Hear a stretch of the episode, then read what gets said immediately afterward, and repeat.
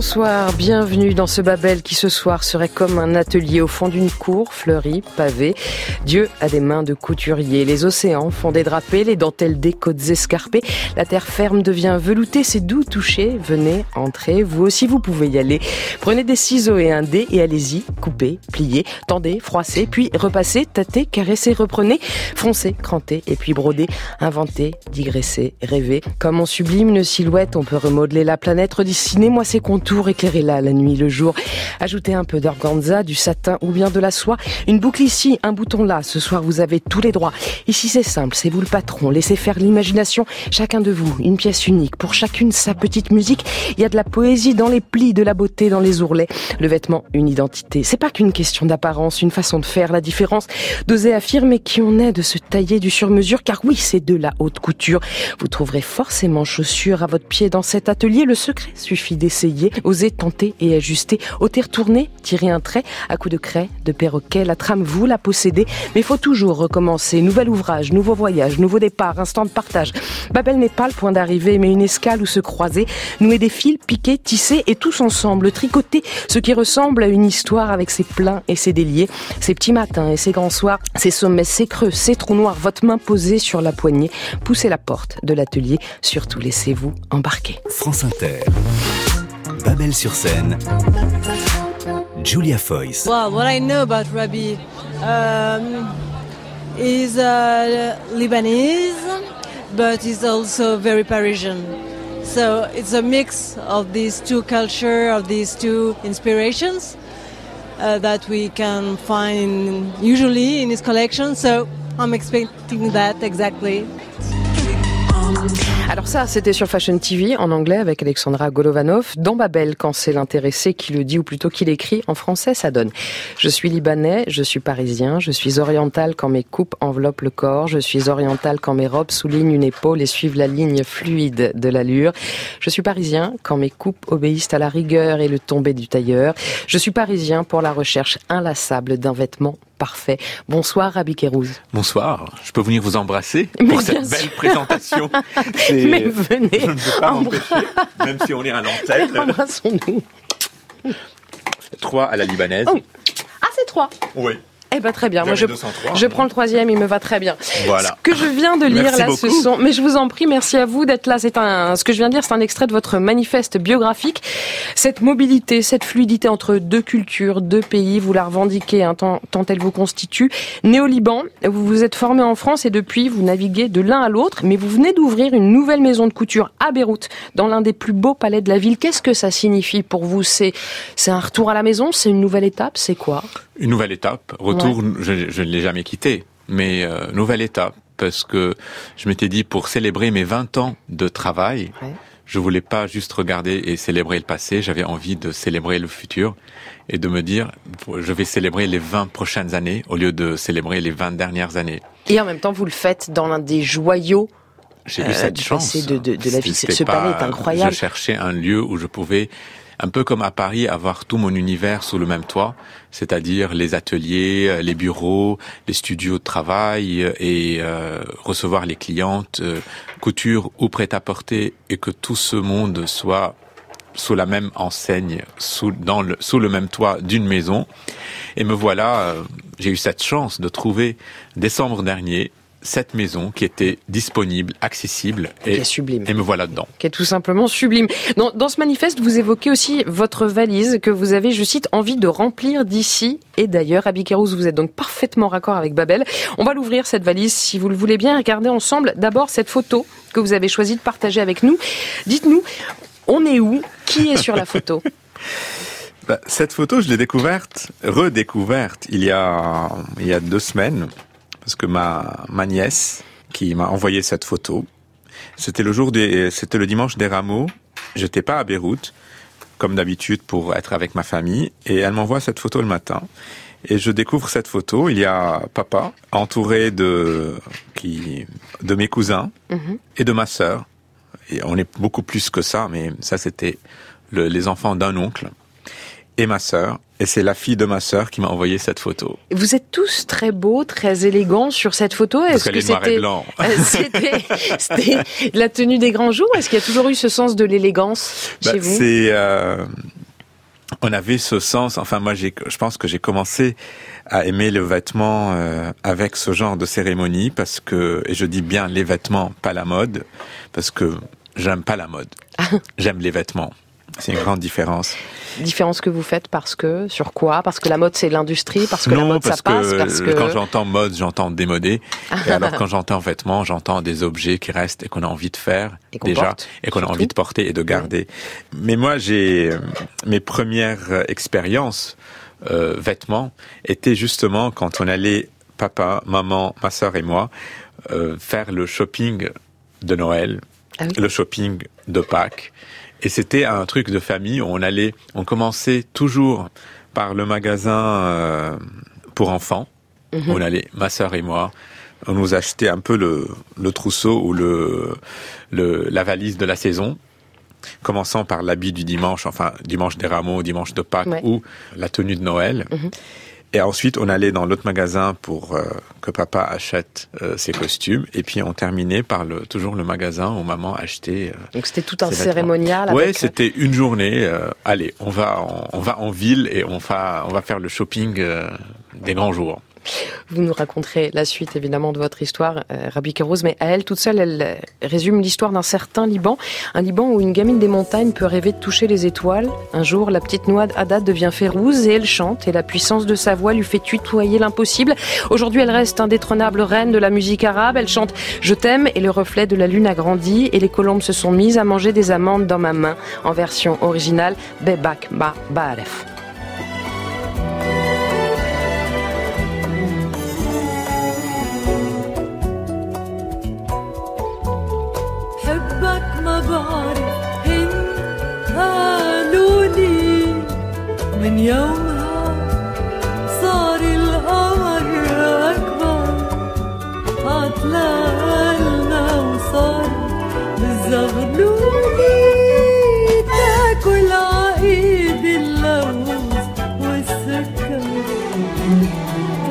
C'est vous, Rabbi Kérouz, qui avez choisi cette chanson de Férouz pour accompagner notre voyage dans vos pas. Quel Liban raconte-t-elle pour vous? Vous savez, c'était assez difficile de choisir une chanson parce que, enfin, il y avait plein de chansons plus anciennes, plus contemporaines, mais bon, je me suis, c'était spontané que j'ai pensé à celle-là. Elle dit, je t'aime, je ne sais pas pourquoi, comme si elle a subi cet amour ou comme si on l'a fait subir cet amour. Donc j'aimais bien cette juste petite phrase. Mhm. Je t'aime, je ne sais pas pourquoi, et ensuite ça continue. Et euh, elle m'évoque euh, un Liban, elle m'évoque précisément une, un septembre 96, une histoire euh, personnelle. Ah. et voilà, c'est, euh, j'y pense souvent. Je faisais mon service militaire et mon ami m'avait rejoint. Et euh, c'était difficile qu'il me retrouve dans cette caserne comme ça. Et il m'a fait juste, il m'a, il m'a tendu à l'époque des Walkman. C'était l'instant vintage de cette émission. il m'a tendu ça et j'ai entendu cette chanson et voilà. Notre voyage, comme tous les samedis soirs, sera celui des sens. Le Liban est si petit, nous avez-vous dit en préparant cette émission, Rabbi Kérouz, qu'en une seule journée, on peut sentir mille parfums. Le matin, c'est l'odeur du jardin de votre grand-mère à la campagne, dans la fraîcheur du printemps. Elle prépare des manouchés, ça sent bon le zaatar, ce délicieux mélange de thym, de sésame, de sumac. L'après-midi, c'est l'air iodé d'une balade en bord de mer ou, ou l'odeur de l'asphalte, de l'essence, des pots d'échappement quand on reprend la route. Le soir, ça sent la viande grillée, des shawarma qu'on attrape en pleine rue. La rue où vous aimez vous balader en promenant votre main sur les murs. Vous touchez beaucoup, nous avez-vous écrit. Le toucher du Liban, alors c'est quoi? Sous les doigts, il y a quoi? Le toucher, il y a, euh, bah, je, pense à ces trois choses. Cette euh, pierre plus, plus sablonneuse mais chaude de la ville, plus sèche et plus froide de la montagne, et c'est touchant un chêne, touchant un pain, où j'ai eu. Un pain, ouais, parce que, parce que votre père était boulanger. Un pain parasol. Ah, un pain parasol. Après, la pâte, oui, la pâte de pain, c'est quelque chose. La pâte et le marbre, je sais pas pourquoi. Ça, c'est un sacré souvenir pour vous, la, boulangerie de votre père. Il vous a transmis ces gestes-là, il vous a transmis le, goût du travail bien fait, il vous a transmis quoi? Je crois que mon amour pour l'artisanat et le, la main, ça vient certainement de, de là. Et ça se voit dans... de la, du pain, du pain, de, de pétrir cette pâte ça peut paraître un peu trop romantique, genre euh, je pétrissais la pâte avec papa, mais c'était c'était juste un truc normal. Au fait, c'était pas, j'ai pas de nostalgie pour ça. J'ai juste de beaux souvenirs. En tout cas, dans vos yeux, il y a tout à coup des, lumières supplémentaires qui s'allument. Voilà, qui va faire écho certainement de l'autre côté du studio. Nordine Labiade, je vais vous demander de faire le tour de votre magnifique buffet. Euh, bonsoir. Bonsoir. À la tête du restaurant à mi-chemin, à Paris, vous êtes devenu un habitué des cuisines babelloises et on s'en réjouit toujours. Vous nous avez déjà préparé une table absolument magnifique. Est-ce que vous pouvez nous décrire là, euh, très rapidement, ce qu'on a sous les yeux, Rabi Kérouz et, et moi-même, parce que c'est déjà, c'est déjà toute une promesse. Ouais. J'aime pas les faire les choses à moitié. Ah ça, je vous confirme. J'aime bien amener les gens et les amis en vacances et, euh, et du coup, moi, je partage autant de bonheur que, que, que, mes invités, mes clients. Euh, J'ai mis des poulpes. J'adore mmh. les poulpes. Mmh. Je pourrais épouser un poulpe, tellement j'aime les poulpes. Il faut le taper. J'ai aucun problème avec la violence conjugale sur le poulpe. Pour mettre euh, au jeu des grands créateurs et votre invité, mhm. j'ai essayé de mettre euh, des travails de la main. Oh, j'ai des mini-billes qui s'appellent euh, le printemps. Ah, c'est magnifique. Alors ne, ne dévoilez pas tout, parce que ça, c'est ce qui nous attend tout à l'heure. Mais du coup, je suis obligée de vous poser une question. Quand on vous a demandé de travailler, de mêler à votre répertoire des influences libanaises, vous avez été puisé dans quels souvenirs, dans quelles images, dans quelles saveurs Ça vous évoque quoi, à vous, le, le J'ai été regarder les, défilés plusieurs fois. J'ai été frappé par ces verres. Il y, a, il, y a, il y a, des robes verts et j'adorais ces verres. Et pour moi, les, les bons, c'est vert c'est les, c'est les cèdres, c'est les, c'est l'amlochia, c'est tout ce qui est vert. Ah donc je suis orienté vers les verts. Le taboulé. Les taboulés. et donc. Euh, eh ben de, verre en verre, c'est une par l'essence qu'on va voyager ce soir. Alors on va caresser vos souvenirs, regarder vers l'avenir, sentir le bon goût de l'ailleurs, attiré, aimanté par la voix d'une sirène de grenade élevée dans la brume londonienne, biberonnée à la soul américaine. De tout ça, elle a fait un cocktail bien à elle. Alani chante differently.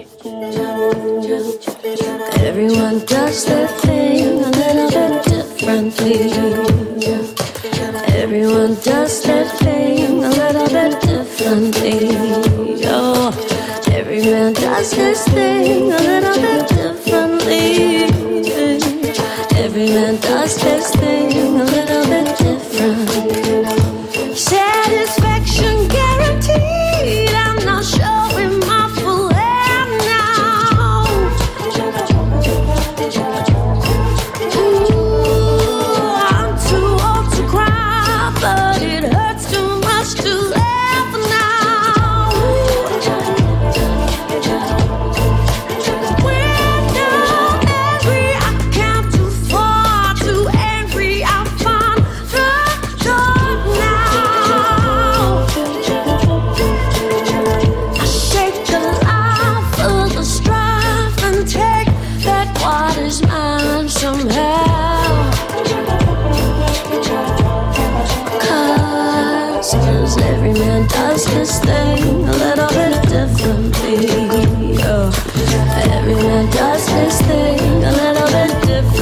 differently.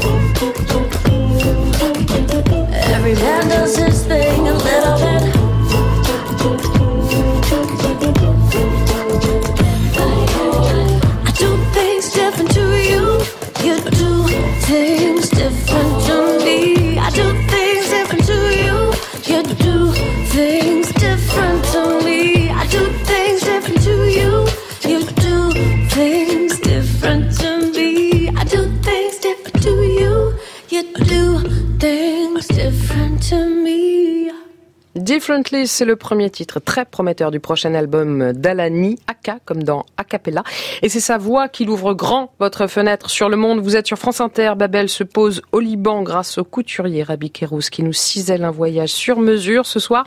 Rabi Kérouz 2019, quelle année hein? Vous fêtez vos 20 ans de carrière, les 10 ans de votre maison de couture parisienne, chiffre rond, chiffre clé. Vous vous dites quoi quand vous les entendez? Vous dites waouh, je l'ai fait je dis, euh, mais ouf pas en fatigué. Je dis, enfin, dans le sens waouh, mais sans, euh, euh, je sais pas. Je je pensais pas que ça allait être aussi vite. Je, je suis euh, reconnaissant. Et alors, je suis, je suis très heureux. Pour couronner ses 20 ans et ses 10 ans, en janvier, vous avez intégré le cercle très fermé des maisons de couture, 15 membres hein, pour une élite. On peut citer Dior, Chanel, Givenchy et donc vous, une consécration et en même temps vous avez ce rapport à la mode qui est d'une simplicité assez rare dans le milieu. Écoutez, c'était sur France 3 Île-de-France en 2017. Les filles, on s'amuse, on s'amuse, c'est de la mode, c'est pas de la médecine c'est de la mode, pas de la médecine.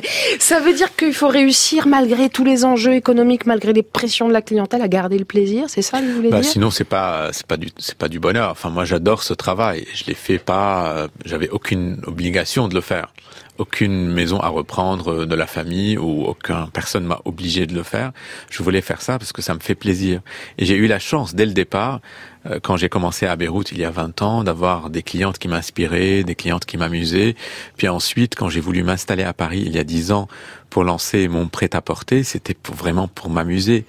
Et à chaque fois, je répète ça, c'est pas de la médecine, mais je disais, je dis toujours à mon équipe, euh, on fait, on fait des vêtements, on sauve pas la vie des gens. il faut juste faire plaisir pour que ce vêtement soit un plaisir pour les autres aussi. Il faut pas se torturer, ça sert à rien. N'empêche que euh, si votre amour, euh, votre rapport à la mode et pas votre rapport à la pod, voilà.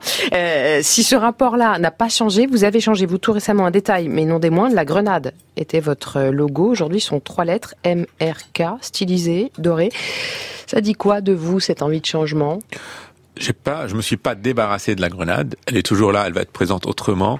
Mais j'avais envie d'un, d'un espèce de logo qui ressemble à une construction, comme mon travail. C'est très graphique. Alors effectivement, il y a, il y a des cercles et des lignes beaucoup plus graphiques. c'est comme... des, c'est des éléments très normaux comme peut être un vêtement. Un vêtement peut être composé de, de pièces très normales pour faire une forme plus extraordinaire. Mmh. Et je voulais que mon logo soit pareil, une espèce de jeu de construction, parce que si on reprend les, les c'est composé de, de deux triangles, de trois, de trois ou quatre rectangles et de deux ronds. Et au fait, quand on les prend, on peut s'amuser et jouer avec. Et je, je, trouvais ça très amusant. Et on trouve effectivement ce, ce rapport ludique aux choses que vous assez avez. rigoureux en même temps. Donc ouais, il y y a les deux. Alors pour le coup, dans l'assiette, on a aussi du, ah. du ludique et du rigoureux. Euh, Dites-nous, Nordine Labiade, vous aviez commencé tout à l'heure, je vous ai coupé dans votre élan pour ne pas dévoiler l'effet de surprise. Qu'est-ce qu'on a sous les yeux là? C'est absolument magnifique, c'est vraiment très joli. Dites-nous, qu'est-ce que c'est? C'est une salade de, de, en forme de billes, mmh. de plein de légumes du printemps, ils sont crus, euh, juste à l'huile de sésame qui rappelle les tahinés, les bons, euh, les citrons et les poulpes. Pour moi, c'est une sculpture, ces poulpes. Ah oui, ça. Euh, et c'est vert qui m'a marqué par rapport à la création. Euh, je voulais vraiment faire beaucoup de travail euh, qui ressemble à un couture, en broderie euh, et l'aiguille qu'il a pour tenir les sculptures de poulpe. Ma mère, quand elle était jeune, elle, elle, fait des broderies pour les robes des mariages. Ah. Elle m'a raconté ça quand elle est. Ah. Donc elle met un mois pour broder une robe. Et là, vous avez. Donc ça me touche. Brodé l'assiette. Mmh. On est bien mmh. On est très bien, merci. Alors, je vous vois apprécier Rabi Kérouz, mais vous êtes un, un authentique gourmand et, et, gourmet à tel point que dans cet atelier, il y a une grande table. Ouais. Dans votre atelier, qui est une espèce de pièce maîtresse de la, de la maison Kérouz. Vous tenez à retrouver autant que possible vos collaborateurs autour d'un repas, ça représente quoi ça pour vous? Bah, C'est important, c'est un moment, euh, c'est bah, un moment de partage. J'étais élevé dans une famille euh, qui était obsédée de donner à manger. ma grand-mère nous réveillait, ma sœur et moi, pour voir si on dormait et si on avait faim. Ah oui. Donc, Ah oui. euh, elle est- et, et papa disait, c'était sa belle-mère, euh, c'était la maman de maman, Oui. et papa disait, elle est habitée par le, le diable du manger. Parce qu'elle voulait toujours, toujours donner à manger. C'était sa façon de nous aimer. Et, euh, et pour moi, c'est une façon que, où l'équipe se retrouve, où les, euh, les gens avec qui j'ai envie de partager, même avec qui j'ai envie de travailler, avec qui je- c'est de, toujours de beaux moments de, de, de De partage, partage. comme là, comme maintenant. Comme maintenant d'ailleurs. C'est une façon où Noureddin nous offre de- le plus beau cadeau. euh, C'est magnifique, Nordine. et des goûts et des souvenirs incroyables. je suppose que c'est un travail de De broderie. Déjà de, de- et, et, et puis vous a pris un temps fou parce que Ah, c'est magnifique et c'est très bon. Ces légumes croquants avec euh, cette sésame, l'huile d'olive et... euh, J'aime me mettre à la place des autres et j'aime euh, j'aime observer. Et à force, du coup, je, je, ah ben là franchement champion du monde. Hein. Allez vite sur euh, sur mon Instagram, hein, euh, Julia Foyce euh, 75, je crois que c'est ça. Le, hashtag c'est Babel sur scène tout attaché. Vous verrez ce que Nordine nous a préparé. Je suis moi-même subjuguée et pourtant Dieu sait que j'en ai vu des assiettes passer sous mon nez à la table de Babel. Vous êtes tous les bienvenus. Vous le savez pour ça sur les réseaux sociaux. Ce hashtag, ce mot clé, je vous le répète, un Babel sur scène tout attaché.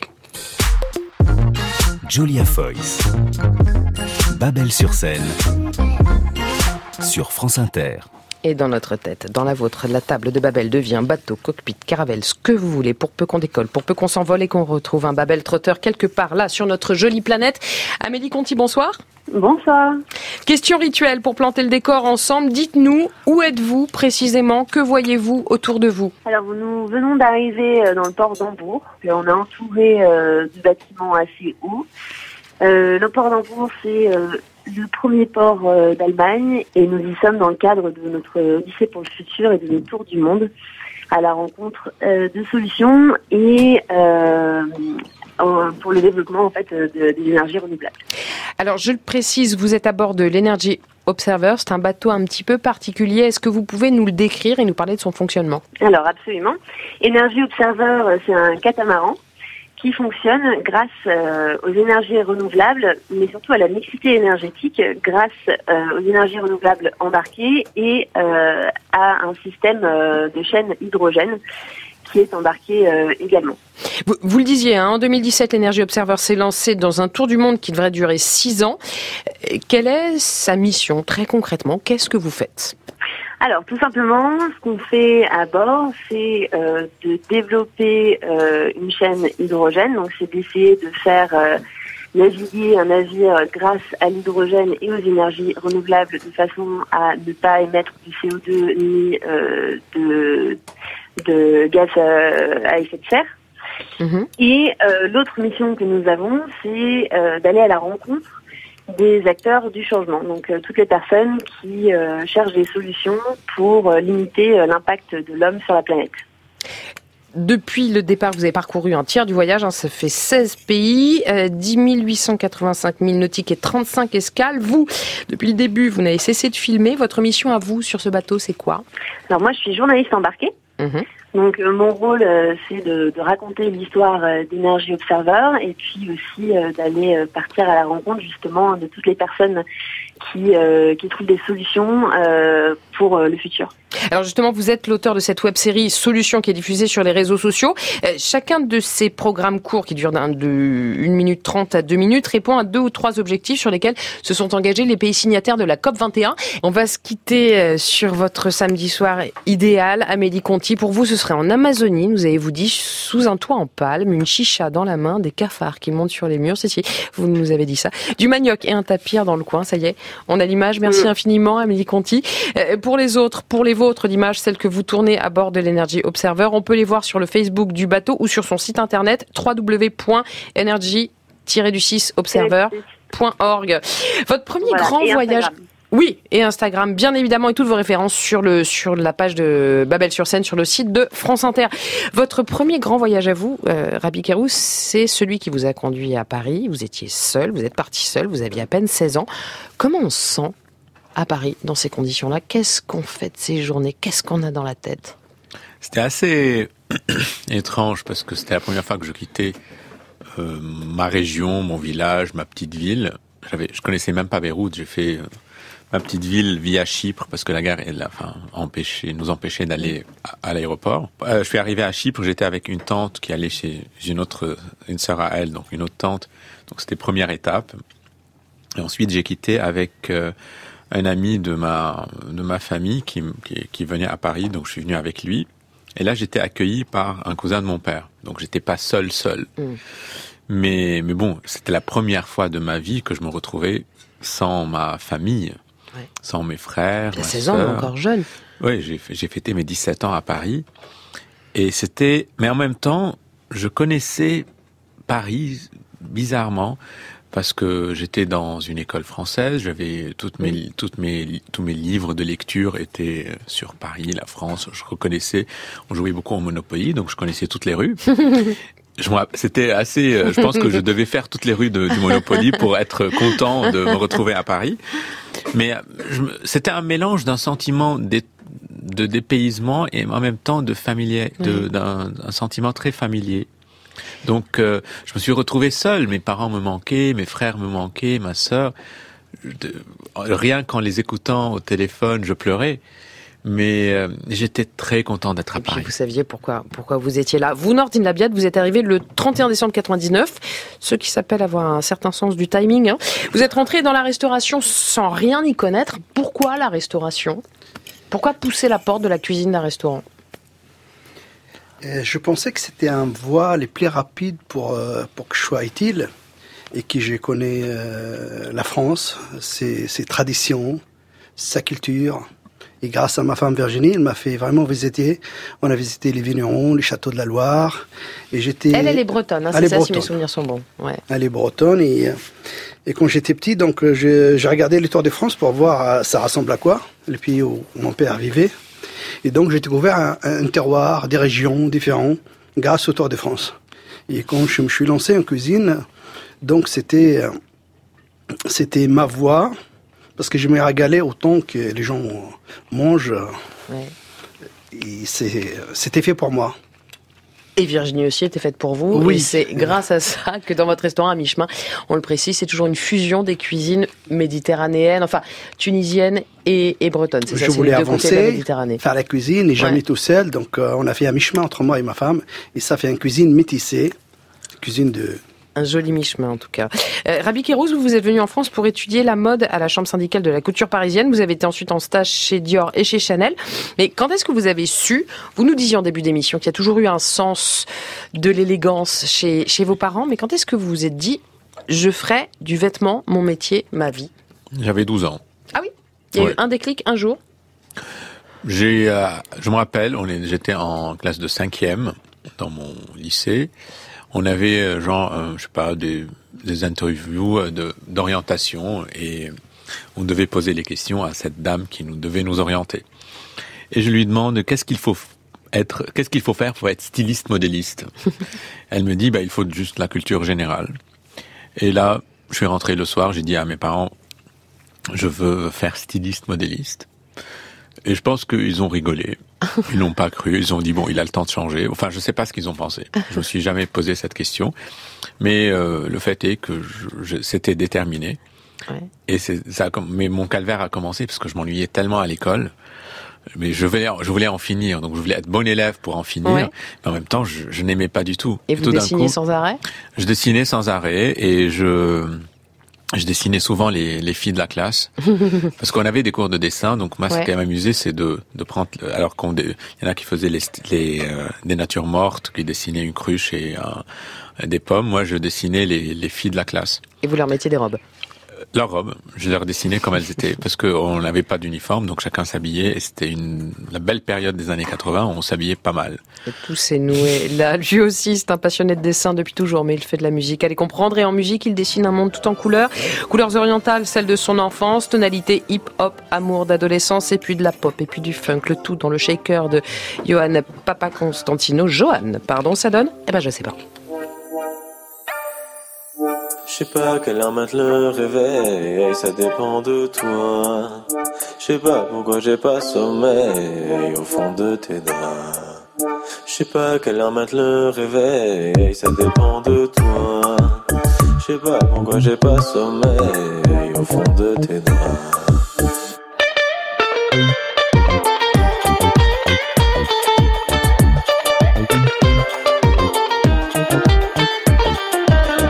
J'ai peur demain ce sera pareil, c'est du cinéma. C'est comme la lune et le soleil qui ferait un combat. J'ai peur demain ce sera pareil, c'est un opéra. Je sais pas à quelle heure c'était la veille, si c'était tes bras.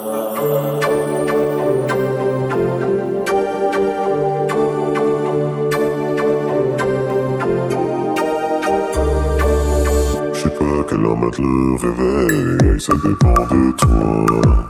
Je sais pas pourquoi j'ai pas sommeil au fond de tes draps. J'ai peur demain ce sera pareil, c'est du cinéma. C'est comme la lune et le soleil qui fait un combat. J'ai peur demain ce sera pareil, c'est un opéra. Je sais pas quelle heure c'était la veille, si c'était tes bras. Je sais pas pourquoi mettre le réveil quand je rêve de toi. Je sais pas quelle heure c'était la veille, si c'était tes bras.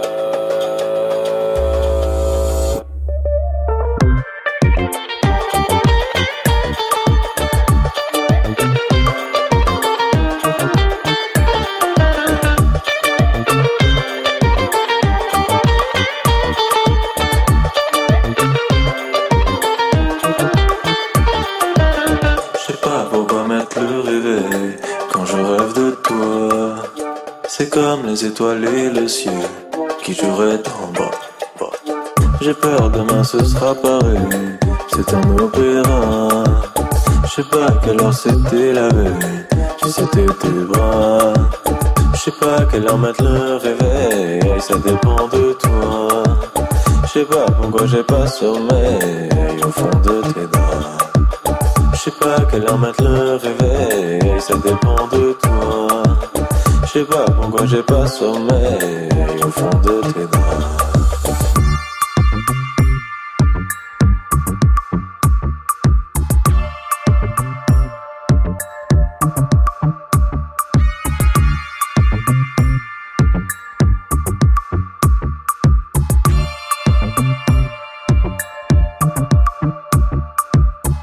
C'était Johan Papa Constantino sur France Inter. Vous l'entendrez en concert le 1er juin à Paris dans le cadre du festival We Love Green. Le 9 juin, il jouera à Saint-Brieuc. Le 23 à Amiens.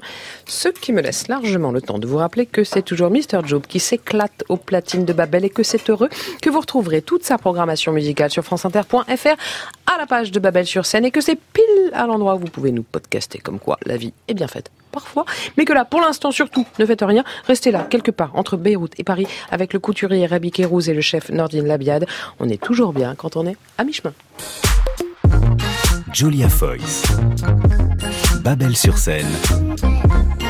Sur France Inter.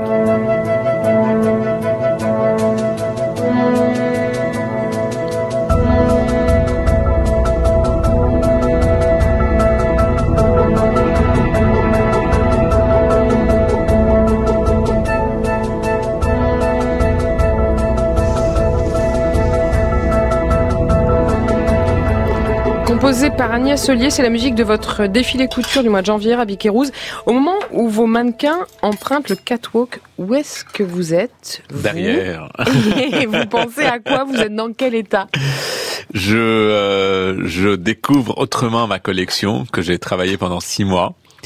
Et ce, j'ai une caméra qui me montre, euh, j'ai un écran à l'intérieur, donc je vois le défilé et je vois les filles, je vois les vêtements qui bougent et je suis toujours, toujours, comme si c'était la première fois, je suis toujours très, très, très ému. J'ai une espèce de peur mélangée à une joie, peur, fierté. Enfin, je sais pas. C'est juste euh, des drôles de sentiments. Je veux que ça finisse. Je veux que ça dure. Euh... Votre première fois, vous l'évoquiez tout à l'heure, c'était les robes de mariée que vous fabriquiez. Vos amis à Beyrouth, quand vous y êtes retourné après, après vous êtes, vous êtes diplômé en, en France. Comment tout ça a commencé? Toute première robe de mariée C'est un pur hasard. je, terminais mon service militaire. Enfin, j'étais parti à Beyrouth. La, la ville m'attirait. J'avais envie d'y rester et je faisais mon service militaire comme parce que je devais le faire. Et une semaine avant de terminer mon service militaire, j'étais à un dîner. Une, fille à côté de moi, on parle, vous voyez, je me marie et tout. Et puis en rigolant, j'ai dit mais qui va te faire la robe? Mais je pensais pas du tout l'attirer comme cliente. Enfin, je lui demandais comme ça parce que ça m'amusait. Et une amie lui dit mais Rabbi euh, est créateur, il peut te dessiner ta robe. Et moi, je, lui donnais des coups de pied, genre mais, non. Et euh, elle me dit ah mais ça serait amusant, vous pouvez me dessiner ma robe. Je dis ouais. Deux jours plus tard, je lui dessinais sa robe et, euh, et me voilà. elle me dit ah super, je voulais, vous allez me faire ma robe. Et voilà. Et c'était Et parti. c'était lancé. Et c'était lancé. Vous avez un truc avec les robes de mariée quand même, parce que cette année vous avez lancé une nouvelle collection, vous avez réédité l'expérience, une collection de, de robes de mariée. Qu'est-ce que c'est C'est le, c'est le fait d'assister à un moment aussi privilégié, c'est le fait de d'être aussi proche d'une femme à un moment très important de sa vie, c'est quoi? Bah, c'est au départ c'était euh, amusant. Et puis comme euh, toutes les filles de mon de ma génération commençaient à se marier donc c'était un peu normal. C'était les copines les copines des copines. Donc il y avait quelque chose de normal. Mhm. et euh, le mariage au Liban est quelque chose d'assez important. Donc euh, c'est des fêtes euh, c'est des des moments enfin très très très grandioses. Donc ça m'amusait beaucoup et il y a quelque chose d'assez intime et euh, je me faisais des amis et c'était très très très joyeux et c'est un très bel a- il y a exercice. le fait de la voir avant tout le monde cette robe. Oui. Il y a Non, ça aussi, non ça, j'y pensais pas. Mais euh, c'était non, c'est surtout la, la, la, la possibilité de participer et de faire partie d'une d'une fête. Ouais. Et ça, ça m'amusait beaucoup. Et euh, genre le secret et tout ça. Et puis il y a euh, il y a cet exercice où je dois faire une robe qui ressemble à la personne qui la porte sans qu'elle soit déguisée. Et surtout, mon challenge était mais ça c'est venu un peu d'une façon très normale. Je ne voulais pas, donc je voulais pas qu'elle soit déguisée, je ne voulais pas qu'elle soit juste euh, un truc exagéré pour ne pas quand elle voit sa robe dans 20 ans ou dans 10 ans, elle se dit ah mais c'est quoi ce truc? J'aurais jamais vu ça. quoi. Et ce qui était génial, enfin ce qui est incroyable jusqu'à aujourd'hui, quand je vois toutes ces filles à qui j'ai fait des robes pendant 20 ans maintenant, Ouais.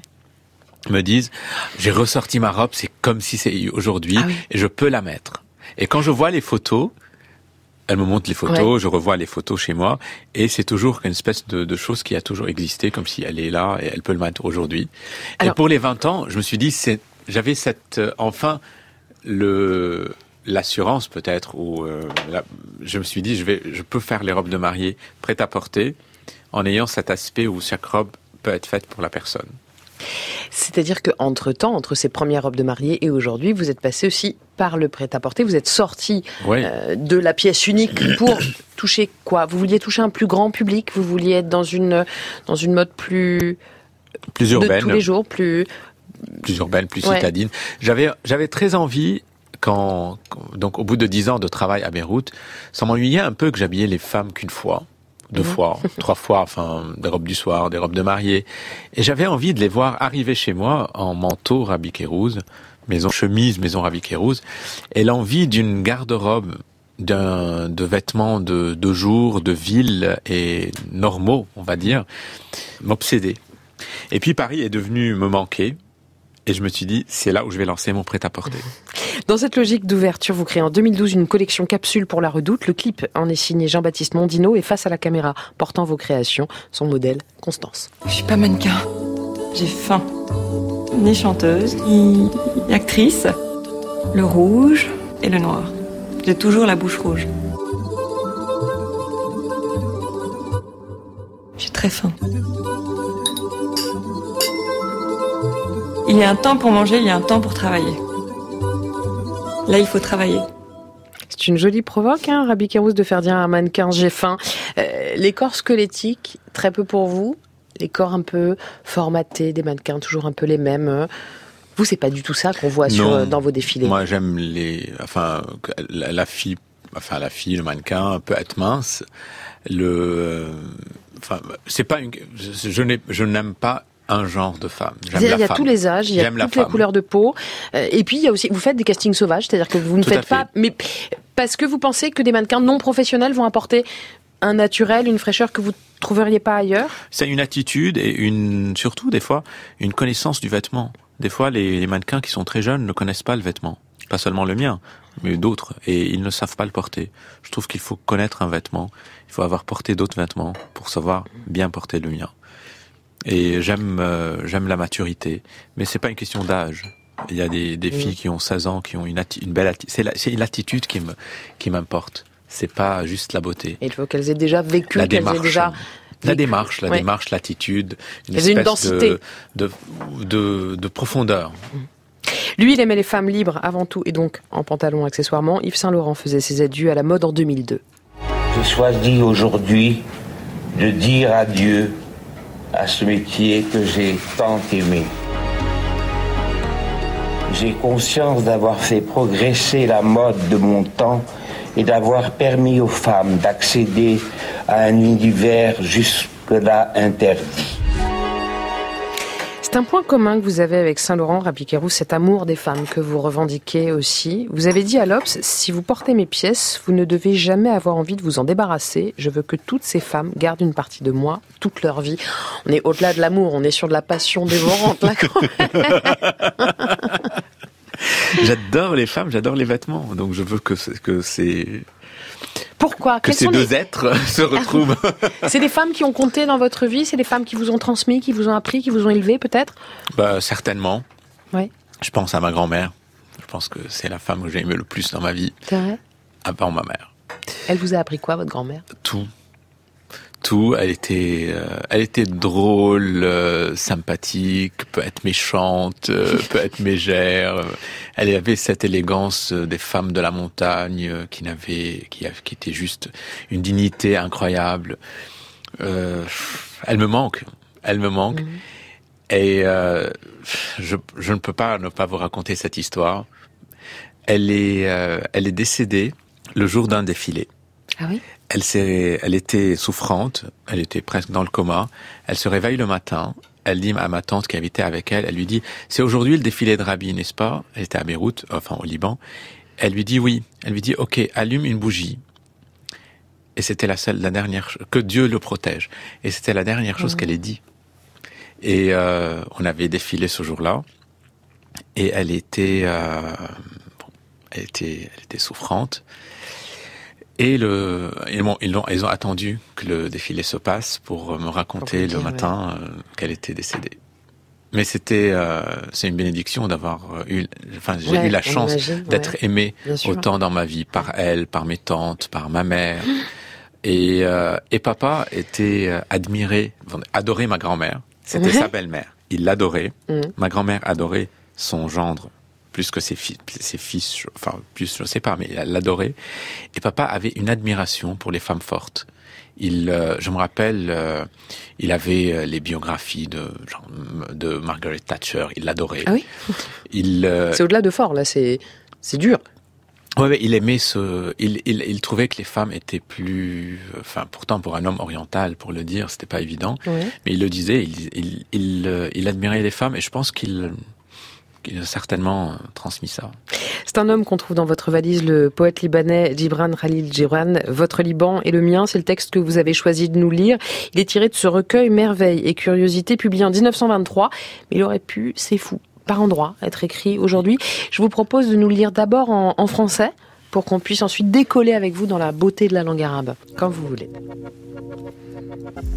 Vous avez votre Liban et j'ai le mien. Vous avez votre Liban avec ses problèmes et j'ai le mien avec sa beauté. Vous avez votre Liban avec tous ses intérêts et toutes ses tendances et j'ai le mien avec tous ses rêves et toutes ses attentes. Votre Liban est un nœud politique que le temps essaye de défaire, alors que le mien, ce sont des collines qui s'échappent, majestueuses et imposantes vers l'azur du ciel. Votre Liban est un problème international, ballotté par, le vague, par les vagues de la nuit, alors que le mien, ce sont des vallées calmes et envoûtantes. Sur leurs versants vibrent les sons des cloches et les chants des rivières.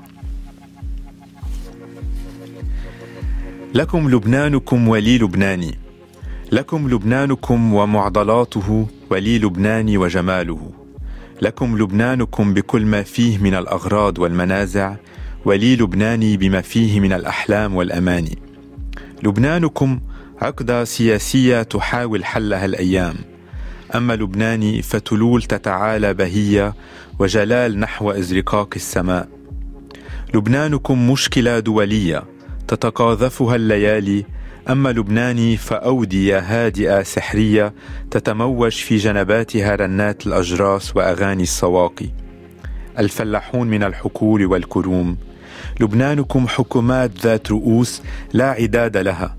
أما لبناني فجبل رهيب وديع جالس بين البحر والسهول جلوس شاعر بين الأبدية والأبدية.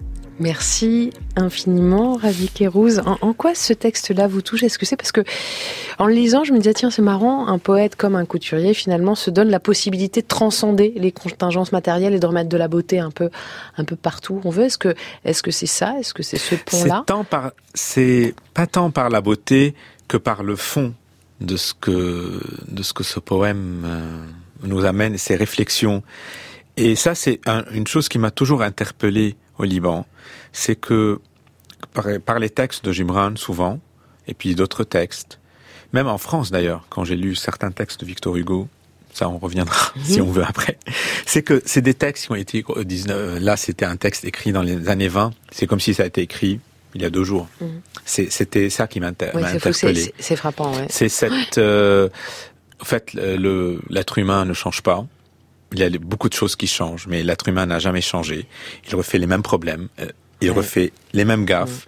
Et il apprend jamais. Et c'est ça qui m'interpelle. Et en même temps, il aura toujours aussi des, des poètes et du, des couturiers comme vous pour amener un peu de, prendre un peu de hauteur et amener un peu, un peu d'universel dans tout ça. On pouvait pas faire ce voyage au Liban sans entendre le son de ceux qui ont renouvelé si fort la scène musicale libanaise. Au tournant des années 2000, le Liban est en pleine reconstruction, reprend un nouveau souffle et le duo Soapkill, c'est clairement de la partie. Mélangeant comme personne trip-hop et musique traditionnelle arabe, ça donne par exemple ce tube Ya Yarha.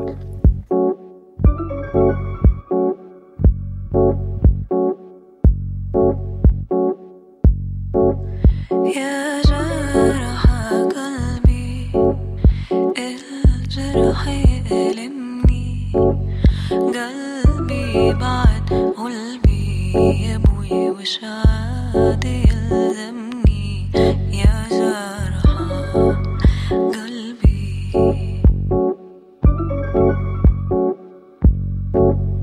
يلي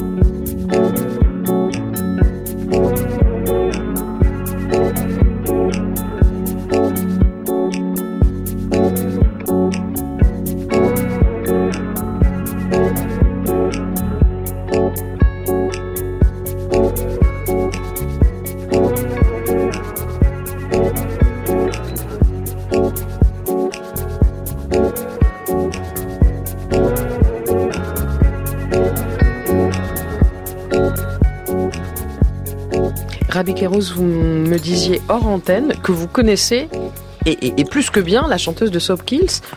Oui, Yasmine, euh, Yasmine et Zed, Zed étaient ensemble dans ce groupe. Ils avaient formé ce groupe dans les, dans, les années où je m'installais à Beyrouth. Et j'avais habillé les premiers clips de, de Yasmine.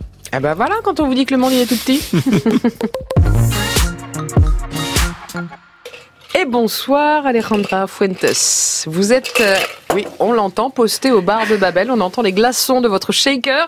Euh, vous êtes là pour un soir, mais sinon les autres soirs, vous êtes aux, manettes du bar, euh, le SAP bar à cocktail du 25 Hours. Alors c'est la toute première fois que la chaîne hôtelière allemande essaime en territoire non germanophone. Sa spécificité, c'est de se fondre dans l'environnement où elle installe ses établissements. Donc, quand on se pose face à la gare du Nord, dans le 10e arrondissement, ça donne quoi à l'arrivée? Bah, donne une cité de culture. Mhm. On est sur euh, la gare la plus visitée en Europe. Et euh, on est sur euh, la limite de, deux quartiers qui se font face. On est derrière Little India, donc mhm. une congrégation de Tamouls et Indiennes très importante. Et on a aussi le quartier africain. Et dedans le quartier africain, on a les sapeurs donc en fait, c'est un mouvement euh, qui vient d'Afrique, de mhm. Congo-Brazzaville. À la base, c'est un mouvement de résistance politique, lequel en fait, il a évolué euh, dans le dandisme parisien. Et aujourd'hui, euh, notre bar, il fait hommage, il fait hommage à cet mouvement. Au dandy congolais. Voilà. et donc en fait, c'est très chargé en couleurs et et en histoire. Donc, euh, et votre, votre carte, elle aussi, mélange, mixe les influences. Il y a 18 cocktails, voilà, qui va plaire à Rabbi Kérouz. Vous fonctionnez comme lui, par émotion. Vos cocktails sont répartis en quatre groupes de l'élégant, du, euh, du coloré, du courageux et du cool. À quelle catégorie appartient celui que vous nous avez préparé ce soir, Alejandra Fuentes Alors, euh, ces cocktails-là, en fait, il n'est pas à la carte, c'est une création à moi. Et il est fait euh, pour les goûts de notre invité. Ah. Donc, c'est un voyage euh, qui nous amène au Liban.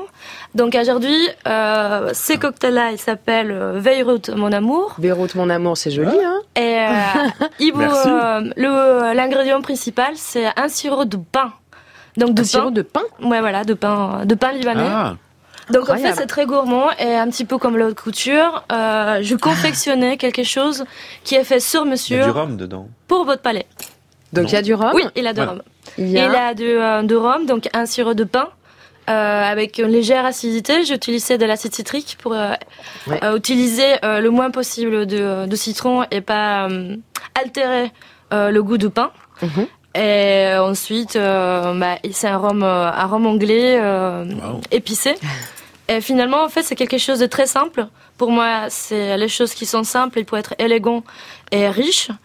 Et euh, justement, en fait, cette euh, sirop de pain, elle amène une texture que vous avez un peu derrière. Mais voilà, simplicité. Euh, ça, voilà. Simplicité sur mesure. Voilà, je, je, je vous le disais, Rabbi Kérouz, qu'Alejandra Fuentes avait tout pour vous plaire. Allez, Beyrouth, mon amour, on trinque à toi, tes couleurs qui semblent pouvoir résister à tout, à ceux qui peut-être nous écoutent de là-bas. Le voyage, vous le savez, loin d'être terminé, autour du couturier Rabbi Kérouz avec notre chef Nordine Labiade et notre mixologue Alejandra Fuentes. On va se balader jusqu'à 22h.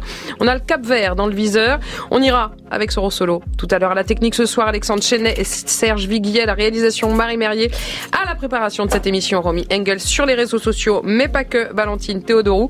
On est là, on vous attend, on se retrouve juste après le flash.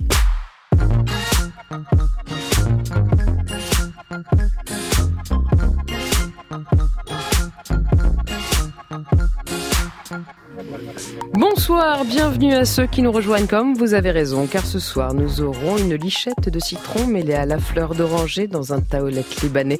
Attablé en terrasse, ça sent bon la pistache, ça vous parle d'un Liban que les moins de 20 ans vont pouvoir oublier. La guerre a fini par plier, le miel peut se remettre à couler dans leur verre des bulles de BD. C'est joli et c'est coloré avec de l'anis étoilé, un peu de poudre de corette, on fait le tour de la planète. Ajoutez donc de l'hibiscus et quelques gouttes de cactus. Je sais ça pique mais c'est un plus quand on veut pouvoir se raconter tout le mal qu'on a enduré, quand la douceur du lait de mille compense la douleur de l'exil. C'est la promesse de cette soirée, c'est le but et c'est l'arrivée. Pour le départ, on va trinquer à la salute, à la santé. France Inter. Babel sur scène. Julia Foyce.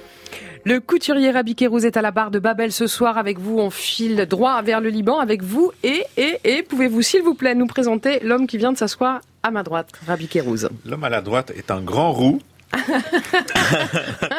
grand ami, Serge Hacle. Serge est notre meilleur ambassadeur. Je l'appelle comme ça.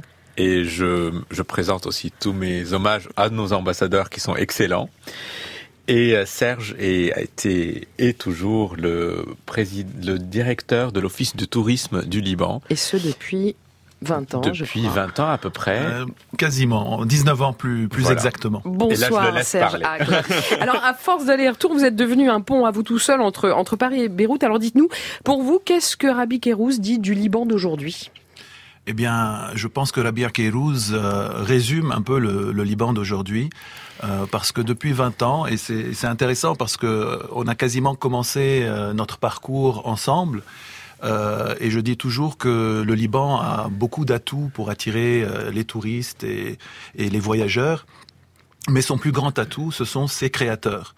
Euh, et c'est là où euh, peut-être je me démarque par rapport à d'autres offices du tourisme euh, dans le sens qui, qui serait dans le sens plus classique du terme, parce que je mets en avant toujours euh, les créateurs libanais comme euh, comme euh, un des atouts du Liban. Et comme ambassadeur à leur tour Au-delà de de, des montagnes boisées, de la mer, des sites archéologiques inscrits au patrimoine mondial de l'UNESCO, nous avons une société civile avec des talents incroyables. qui hisse le Liban à un niveau euh, culturel et artistique euh, de stature mondiale et qui donne au Liban vraiment quelque chose à dire euh, pour rayonner au-delà de ses frontières. Vous nous raconterez tous les deux ce soir ce Liban d'avant et d'après la guerre, ce pays qui tombe parfois, se relève toujours, les parcours chaotiques, les accidents, les coups sur la tête et les sourires malgré tout. Il connaît aussi par cœur Vincent Ginda, bonsoir. Bonsoir. Vous êtes l'auteur de cette très jolie bande dessinée et pourtant elle danse. Derrière ce elle, il y a Marie-Noël, Augustine ou Denise. Qui sont-elles, ces femmes qui dansent? C'est des femmes extra qui viennent euh, des quatre coins du monde sur les 15 dernières, 20 dernières années même. Mhm. Elles ont quitté euh, leur pays pour des, pour des causes assez, euh, assez douloureuses. Elles ont, elles ont laissé derrière elles parfois de la famille, leurs biens, leur situation. Elles ont quitté euh, ces pays en guerre où elles, où elles craignaient pour leur vie. Et ce qui est vraiment magnifique, c'est qu'elles se sont retrouvées euh, un peu par hasard aussi à Valence, dans une, dans une association le dimanche où ils se réunissaient, où elles se réunissent d'ailleurs toujours. Mhm. Elles continuent de, de se, de se soutenir et de, de sourire ensemble, quoi. Et elles échangent, elles peignent et elles dansent effectivement. Alors on va danser avec elles et on va danser là-dessus. Óyelo, Gustavo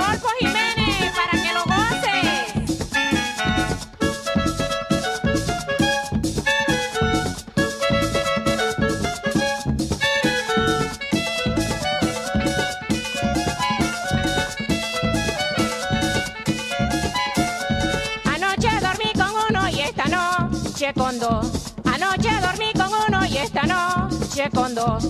Quien recoge La Nel d'Apigne, El Soukoussou, c'est le titre qui vous accompagnait, Vincent Ginda, pendant tout votre travail d'écriture. Pourquoi ce morceau-là? Pourquoi cette ambiance-là?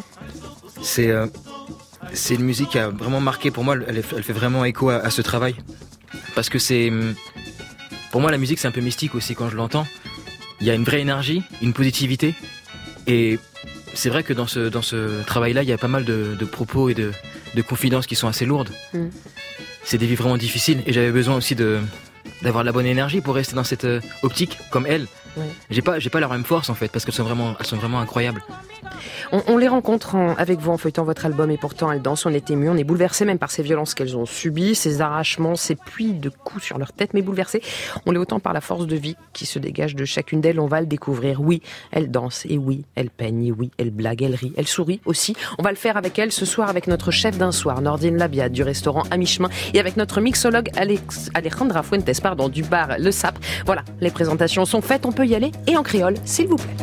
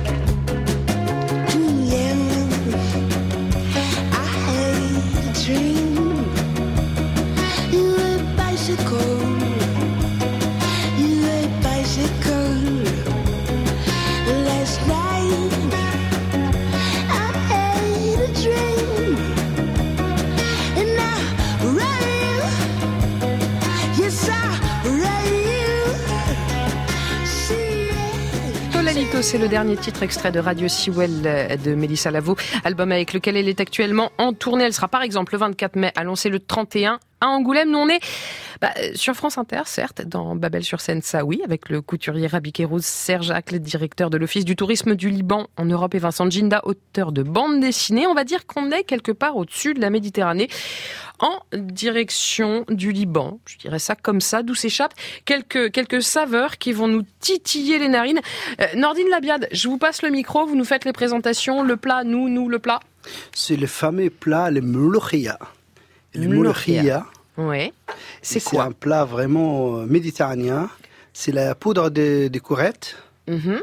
qui euh, en Tunisie, elle est travaillée moulue et ça mijote presque 12 heures Ah avec la viande de bœuf. C'est un plat qui monte dans le temps. On a l'impression de retourner un siècle en arrière. Mhm. À la base de bœuf, l'huile d'olive et la courette. Et ce plat, il est connu en Liban en forme de salade. Et vous avez été un des premiers, je crois, à le mettre sur votre carte en France Oui, j'étais le premier de proposer en permanence euh, parce que moi, ça me tient à cœur la transmission. Et j'ai trouvé ces plats, ils réunissent tout le monde. Et, je, je- Et puis, et à votre tour, vous l'avez transmis parce qu'on le retrouve dans le livre euh, de Jackie Durand. Journaliste euh, à Libération et, et à chroniqueur à France Culture aussi que vous connaissez bien. Il se retrouve dans, dans ce livre qui s'appelle Le Cahier de recettes euh, et qui raconte l'histoire de euh, la quête d'un fils qui cherche absolument à partir du moment où son père restaurateur tombe dans le coma, il cherche absolument son livre de recettes. Et parmi ces recettes, il y a, il y a la recette euh, Nouria. Il y a la recette de mloukhia. Jackie, c'était le premier qui a goûté la mloukhia et qui a mis des mots incroyables là-dessus. Il a compris ses sens de, de, de transmission. Ouais. Et tout est dans, dans, dans ce roman, c'est vraiment euh, qu'est de la transmission. Je, je demande un verdict officiel à nos deux Libanais ici présents. Rabbi Kerouz, Serge Jacques, on est comment? Alors c'est surprenant euh, parce que c'est très bon. Et en, en même temps, c'est très différent de la mouloukhia C'est libanaise ou de la mouloukhia égyptienne. C'est une, une nouvelle création. Donc euh, chapeau Nourdine parce que euh, c'est à, à première vue c'est étonnant et puis ça ça fonctionne. C'est c'est incroyable. Alors, moi, mon premier mot était surprenant Ouais. parce que c'est, enfin, j'ai entendu Mouloki et Mouloki. On, déjà, nous, elle se présente pas comme ça. Elle est plus en, en feuille, enfin, en ragoût. En ragoût. Ouais. On a la feuille entière, un peu comme un épinard. euh, D'accord. euh, un ragoût d'épinard. Là, elle est en poudre, Et effectivement. là, elle est en et- poudre, donc c'est la première fois que je la goûte sous cette forme. Et avec la, ce bœuf euh, cuit, confit, c'est, c'est- et les épices qu'il a mis, c'est, c'est très très bon. Ça sent délicieusement bon et si vous voulez Ça voir bon. à quoi ça ressemble, évidemment, vous allez sur Instagram avec le hashtag Babel sur scène, tout attaché. Puisqu'on parle transmission, Alejandra Fuentes, vous savez, ici, on aime partager nos, nos héritages, raconter nos histoires. Vous, je vais essayer de résumer, mais vous êtes né au Mexique, à Cuernavaca, ville de l'éternel printemps, puisqu'il y fait beau toute l'année, chanceuse. Vous partez à Paris comme jeune fille au père, vous décidez d'y rester pour faire des études d'art, mais pour gagner votre vie, vous passez derrière le bar d'un pub irlandais, et c'est là que vous avez appris votre métier. Qui étaient les patrons de ce bar? Qu'est-ce qu'ils vous ont transmis finalement? En fait, ils me sont transmis le goût de, euh, de partage, car en fait, quand on est derrière un bar, euh, finalement, en fait, on partage euh, des moments. Rarement, les gens qui vont dans un bar, ils vont seuls. Ils vont pour rencontrer un ami, pour passer un bon moment. Et euh, bah d'ailleurs, c'était ça. C'était euh, Ouais. le métier de partage. Ce soir, on dégustera votre second cocktail dans une quinzaine de minutes. Alors ne bougez pas, Alejandra. On a besoin de vous, de vous aussi qui nous écoutez. Alors venez, rapprochez-vous, tapez Babel sur scène, tout attaché sur les réseaux sociaux, et vous l'avez, votre billet.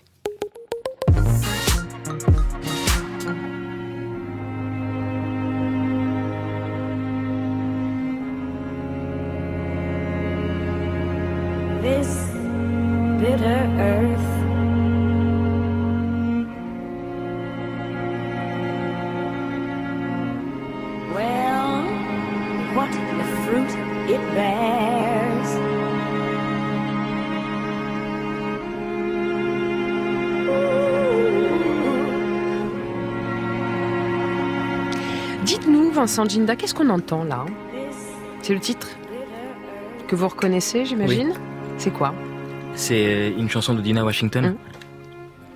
Et, euh, cette, cette, euh, cette femme, euh, elle a, elle a une, une voix euh, sublime qui, qui adoucit beaucoup de choses, je trouve.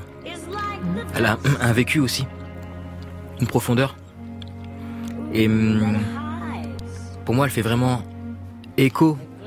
Cette voix, elle fait vraiment écho à, à ce que j'ai senti chez ces femmes. Ce rapport à, à l'envie de vivre. Ses fêlures et ses forces Ouais. à la fois, c'est ça Mais, mais surtout de pas rendre les coups.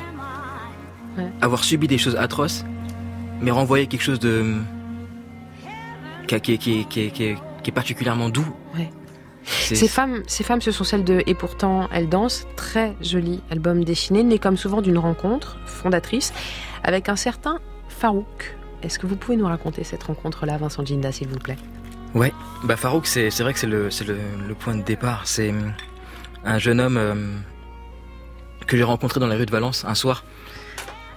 Un jeune mineur assez costaud. Et d'ailleurs, il m'a, interpellé dans la rue. Il m'a demandé, il m'a dit qu'il était très fatigué et qu'il voulait dormir chez moi et euh, qu'il était, mineur. Mais vu son gabarit, je l'ai pas trop cru quoi. C'était pas, évident. à- Alors on a fait un peu, euh, un peu un bout de chemin ensemble. On a parlé. On a, on a mangé ensemble. Et je venais de comprendre qu'en fait, euh, il était là depuis trois jours et il savait pas qu'il était à Valence. Lui, il était béninois, c'est ça C'est ça, ouais. Pas de papier, pas de. Il avait, il avait comme seule preuve de, de son acte de naissance, il avait un, bah, son acte de naissance chiffonné et déchiré dans une enveloppe. C'est tout ce qu'il avait. Donc, il vous demande de dormir chez, chez vous. Euh, au départ, vous refusez, mais vous l'amenez vers un centre d'urgence et puis vous commencez à l'aider dans ses démarches. Et c'est là qu'a lieu une deuxième rencontre, celle euh, que vous faites avec Odile Schwertz-Favra, ancienne prof de lettres, euh, qui aujourd'hui donne tout son temps à l'association Femmes en lutte, lutte L-U-T-H. L'objectif affiché de l'association, c'est de, je cite, hein, faire avancer l'émancipation des femmes par l'autonomie et lutter contre les discriminations spécifiques dont elles sont victimes.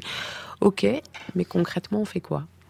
Il se passe quoi dans cette association? Alors juste pour revenir euh, deux temps en arrière par rapport à Farouk, je l'ai hébergé Mhm. pendant un, un- un petit temps et puis après il a, on a, on a cherché un logement pour lui. C'est Ouais. comme ça que j'ai rencontré Odile. Odile, ouais. Et après ça, j'ai rencontré l'association. Et en gros, ce qui se passe là-bas, c'est que j'ai été invité, donc je vais vous raconter ce que moi j'ai vu. Bien sûr.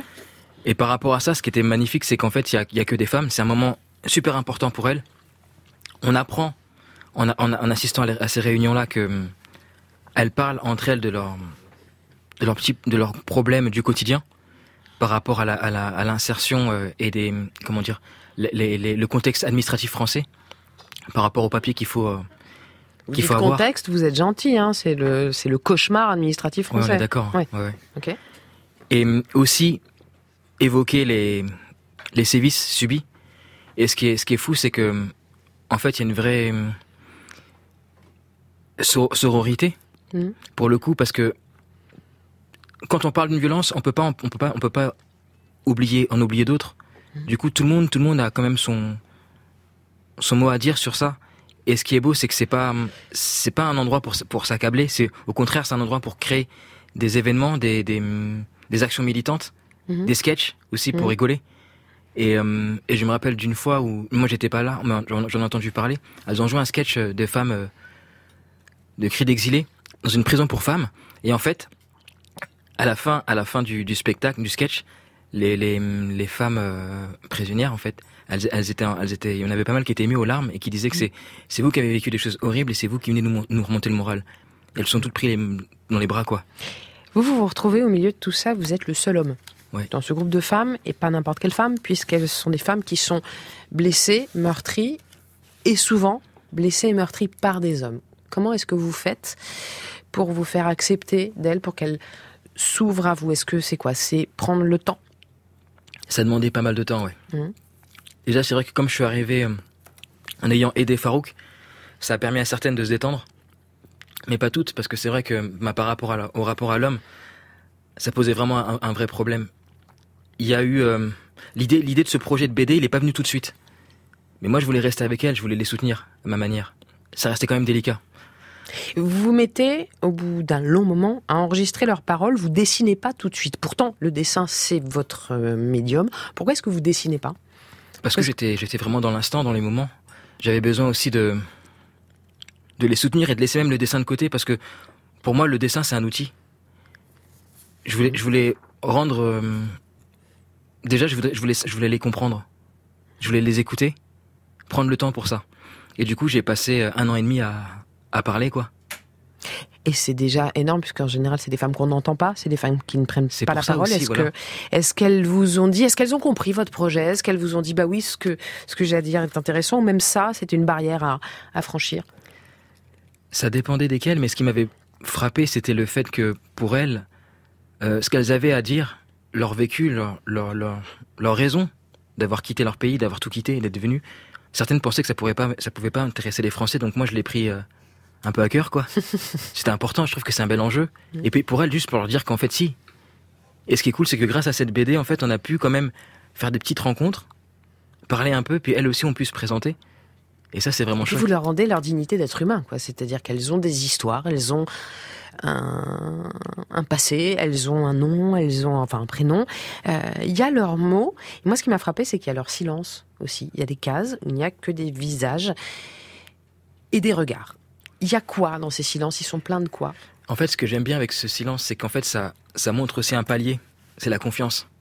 Mm. Parce que savoir rester silencieux devant quelqu'un, c'est accepter.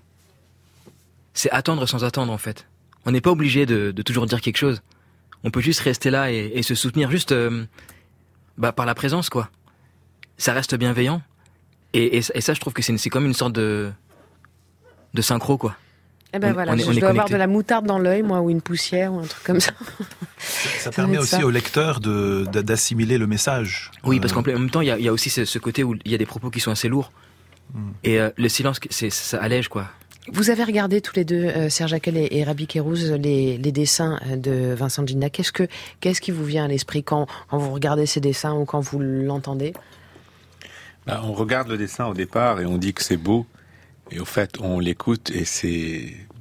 On se ressent. Enfin, moi, je me suis senti ridicule en disant juste c'est beau. Et du coup, euh, en écoutant, euh, le silence est important. Mais le silence, c'est beau. Et euh, le silence est beau. Et euh, j'ai. Comment, en, en anglais, c'est très bien, on dit I'm speechless.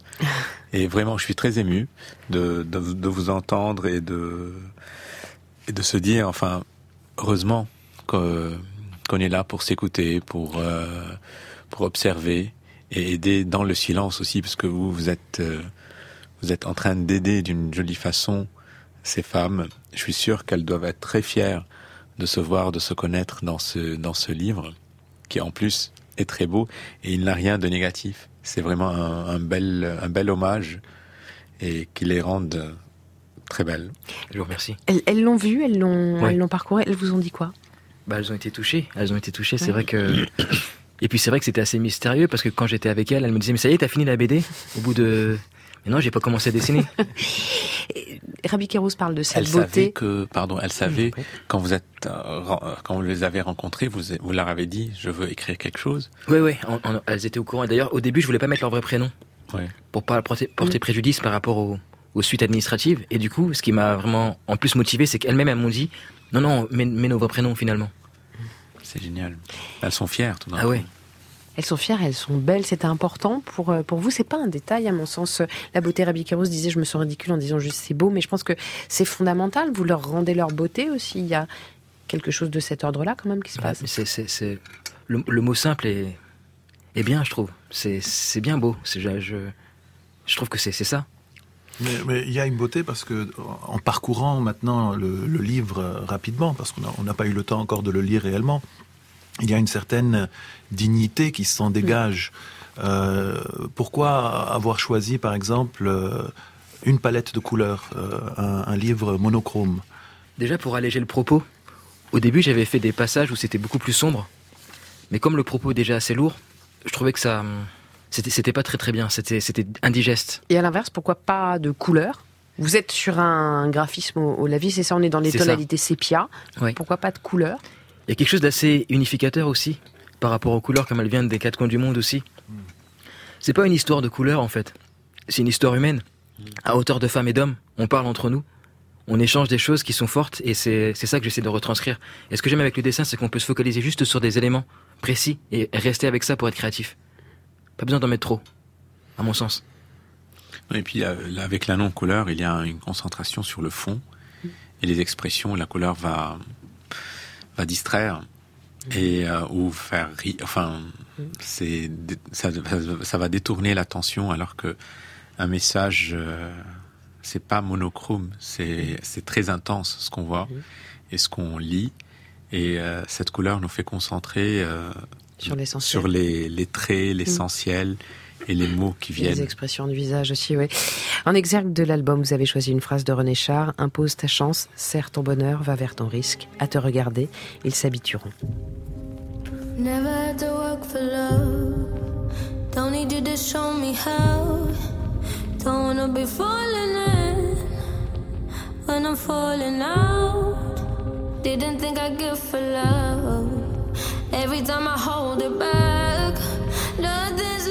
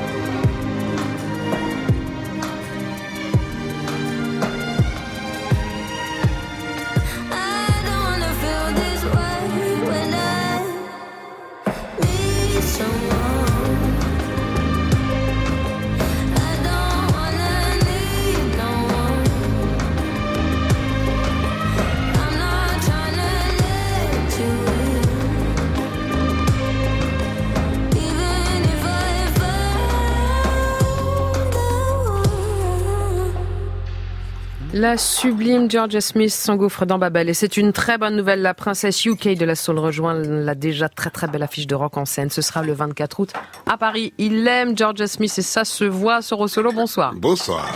Chaque semaine, vous nous téléportez en Afrique, vous nous faites regarder vers demain. Ce soir, on part au Cap Vert, mais pour rencontrer qui et pour faire quoi? Euh, pour rencontrer une dame, une dame euh, qui est dans l'action, euh, dans le social, parce que c'est à l'occasion de euh, mon reportage au, à l'Atlantic Music Expo, qui est un marché pour les professionnels de la musique, et du Creole Jazz Festival. À côté du site, il y a également un petit parc d'exposition, et là, je découvre une femme avec des savons et, et des huiles essentielles, euh, des cosmétiques, avec de- du matériel bio. Tiens, ça m'interpelle. Et je découvre en fait, c'est une femme extraordinaire. Et c'est son initiative que j'aimerais qu'on partage avec les Babel-Lilloises et les Babel-Lillois. On peut les appeler comme ça? On peut les appeler les Babélilois, on peut les appeler comme vous voulez, vous êtes ici chez vous, vous le savez. Dans une vingtaine de minutes, on ira donc au Cap Vert en compagnie du couturier Rabi Kérouz, de Serjac, le directeur de l'Office du tourisme du Liban en Europe, de l'auteur de BD Vincent Djinda, le chef Nordine Labiad du restaurant à mi-chemin qui nous régale même hors antenne. Donc c'est-à-dire même à un moment où je ne peux pas parler de ce qu'il fait, de comment c'est bon. Il le fait, générosité incroyable. Merci infiniment. Je suis, je suis reconnaissance, Nordine. Je suis joie, je suis gratitude. C'est mon terrain de jeu, j'adore ça. Avec nous également Alejandra Fuentes euh, du bar Le Sap. Est-ce que vous êtes prête? Le deuxième cocktail? C'est parti, je suis en train de le concocter. De le terminer. Je vais juste vous rappeler que le hashtag de cette émission, c'est Babel sur scène, tout attaché, que évidemment, vous le tapez sur les réseaux sociaux et paf, vous nous trouvez. Julia Foyce. Babel sur scène. Sur France Inter. Serge Jacques, vous le savez, ici on voyage par l'essence. Si euh, le Liban, votre pays natal, était une odeur, il aurait pour vous celle du savon d'Alep. Oui, euh, enfin. Qui est en Syrie. euh, le- non, mais euh, le savon d'Alep, euh, parce qu'on en fait aussi au Ouais. Liban. On fait du savon euh, euh, au Liban euh, dans le style du savon d'Alep. et, et, ce savon a différents différentes senteurs. Et donc moi, mhm. pour moi, lorsque je pense à mon pays, je, je sens la, la, fleur d'oranger. Euh, je pense que c'est parce que lorsque, lorsque nous étions petits, ma, ma maman mettait euh, ce savon dans les armoires, entre les draps. Et donc, lorsqu'elle changeait les draps, on, se retrouvait euh, avec toutes ces senteurs et, on se sentait bien. Et donc, jusqu'à maintenant, lorsque je, sens cette odeur, j'ai comme un, retour à l'enfance euh, dans un cocon euh, de sécurité maternelle. À l'enfance et au Liban. S'il était un son, le Liban, ce serait celui d'une trompette, pas n'importe laquelle, non, évidemment, celle d'Ibrahim Malouf, bien sûr.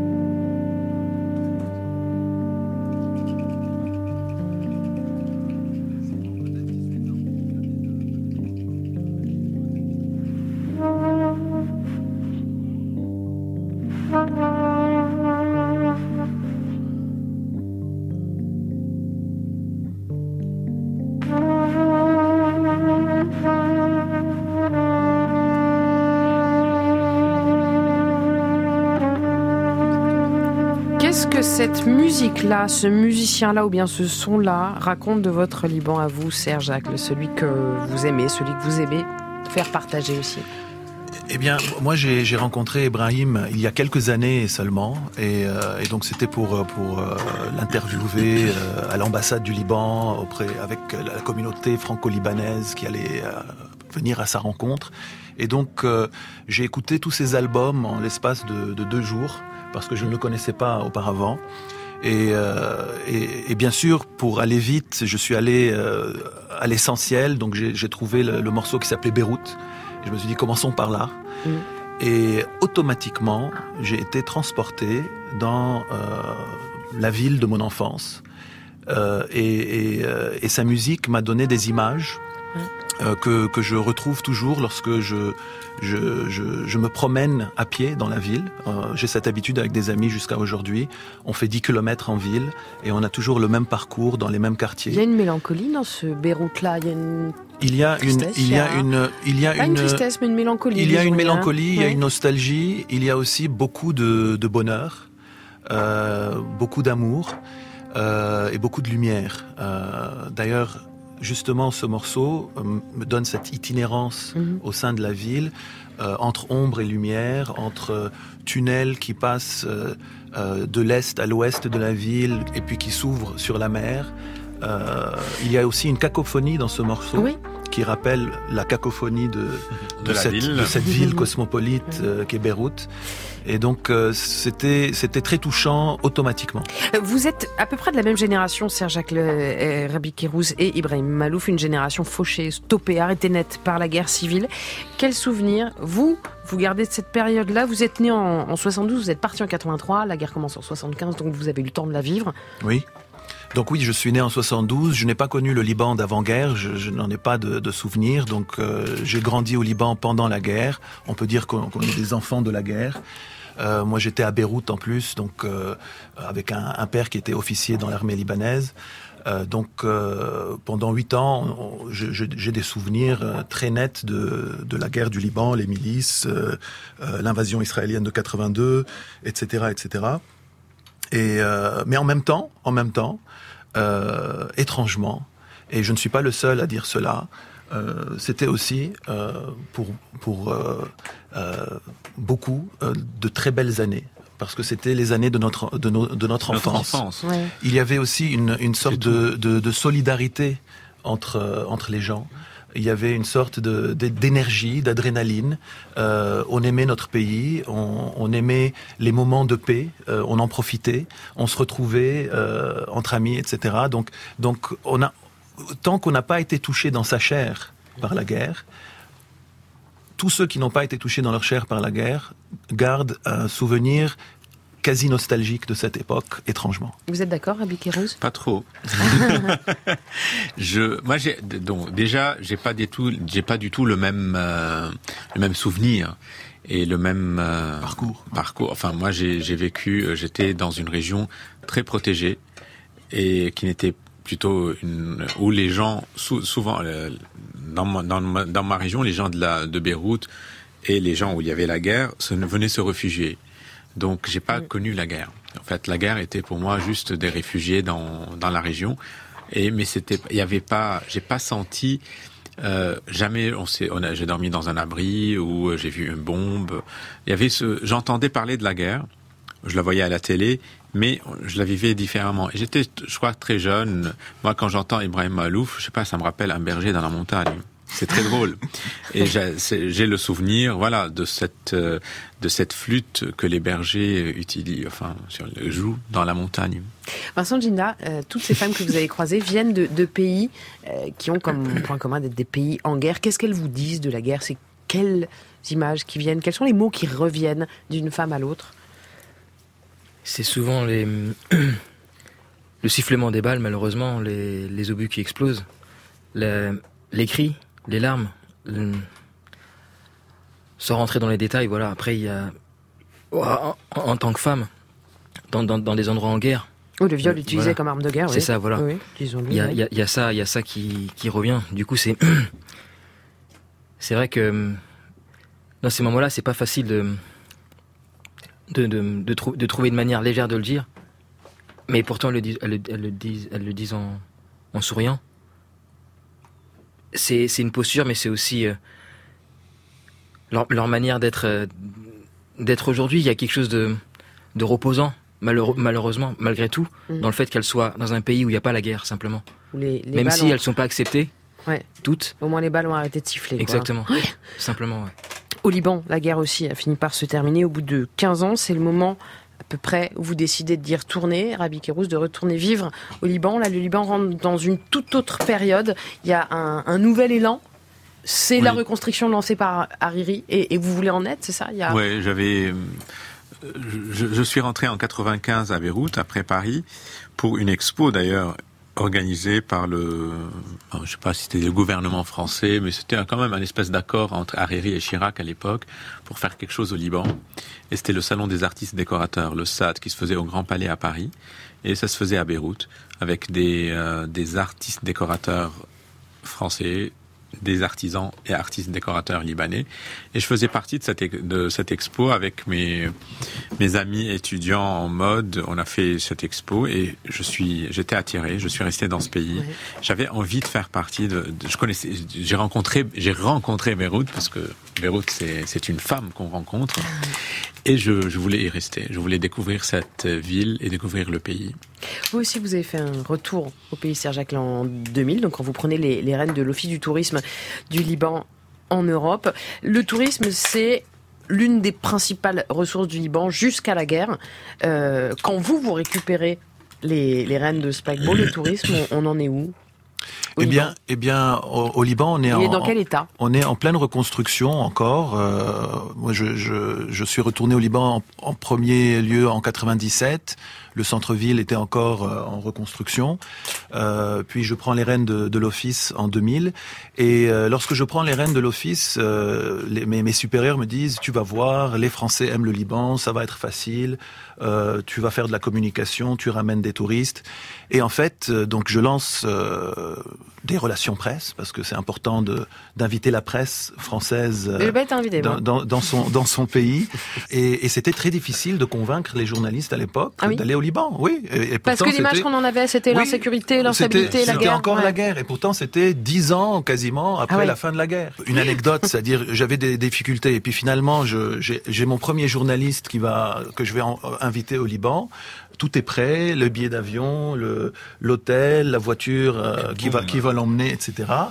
Et euh, la veille du départ, il m'appelle et il me dit, je suis désolé Serge, mais je ne peux pas aller au Liban demain. Je lui dis, mais qu'est-ce qui se passe euh, il y a un problème?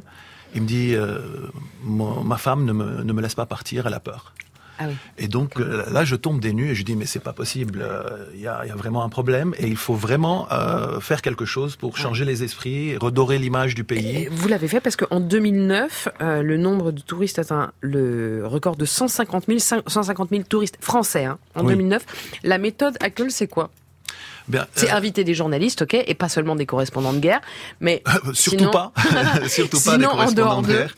non, sinon c'était élargir en fait les, les, les horizons euh, à des choses au-delà de, de l'information touristique, c'est-à-dire englober mm. l'art de vivre, euh, la chose culturelle, euh, euh la création artistique. Le cinéma, la photo. Euh, enfin, voilà, le, sur le cinéma, le, voilà, Cannes. J'ai ouvert un peu euh, tout ce qui a un rapport avec l'image du, du, Liban telle que nous la connaissons. Et donc, au lieu de parler simplement des attraits touristiques, j'ai parlé des créateurs, ouais. euh, j'ai parlé à travers de, des festivals, des expos, à travers différents thèmes. Ça peut des... être euh, la, la, haute couture, ça peut être le design mmh. libanais qui aujourd'hui s'exporte à Paris, à Milan, à New York. Ça peut être euh, la scène musicale. On a entendu mmh. tout à l'heure euh, Soapkills, mmh. et donc j'ai eu le, le, le, bonheur de rencontrer Soapkills en 2003. Euh, et, euh, et, puis toute la scène underground libanaise que nous avons aidé à exporter en France et ailleurs. Euh, nous avons créé un, un projet cinéma euh, et donc nous avons créé le pavillon libanais au, marché, au marché du film du Festival mmh. de Cannes pour la première fois en 2005, en collaboration avec la Fondation mmh. Liban Cinéma. Et, et, nous y sommes toujours jusqu'à aujourd'hui. Visiblement, ça marche, ouais. Euh, ça marche. oui. ça paye. Euh, Rabi pardon, j'ai aimé votre formule, alors je la partage. Dans une interview au journal Le Monde, vous avez déclaré J'ai toujours comparé Beyrouth à une maîtresse. On sait très bien que ça ne va pas marcher, mais on peut pas vivre sans. À l'image du Liban, on a toutes les raisons logiques et rationnelles de fuir ce pays, comme on a toutes les raisons sentimentales de le rester et de l'adorer. De l'adorer maintenant ou jamais, c'est Now or Never. C'est un tube d'Elvis Presley dans une reprise collector signée Rachita et Javaded.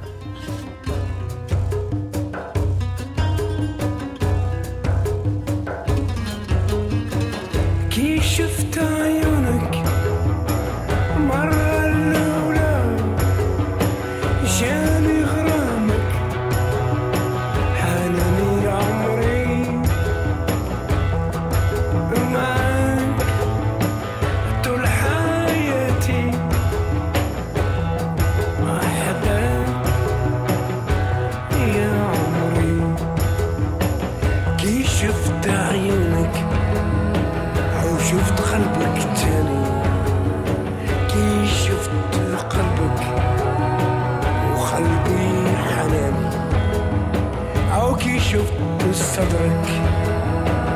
عينيك مفتوحة وديت معاك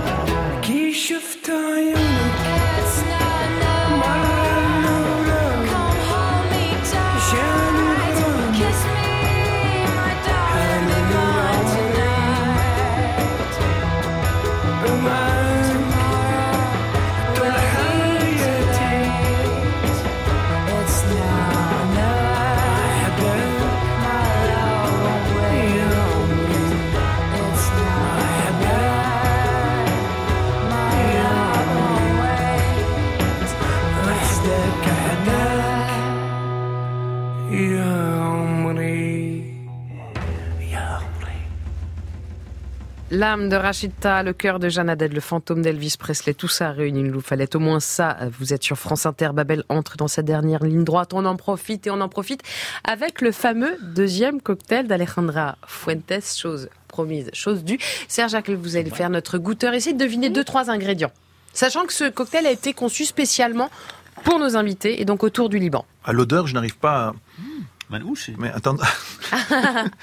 Alors, il y a quoi? Non, Soro. Non. Ah non, j'ai même pas encore goûté. Hein. Non, vous, non, Ah, moi je dis rien.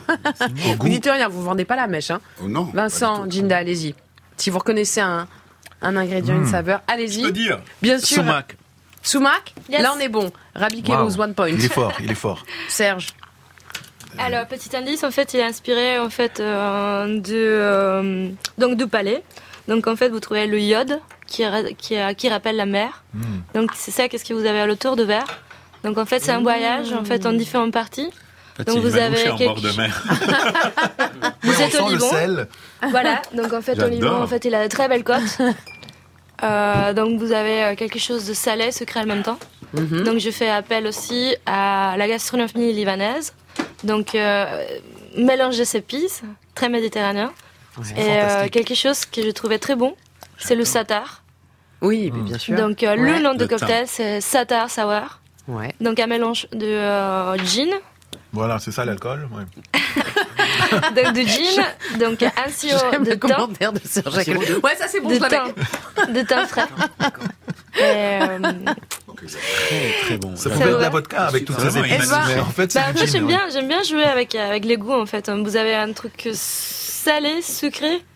Et acide en même temps. Ça se Donc voit. euh, c'est vraiment c'est la Alors, confection faut, de il faut quelque que l'on chose. vous invite au Liban rien que pour ce, ce cocktail. Ben voilà, c'est fait, bravo.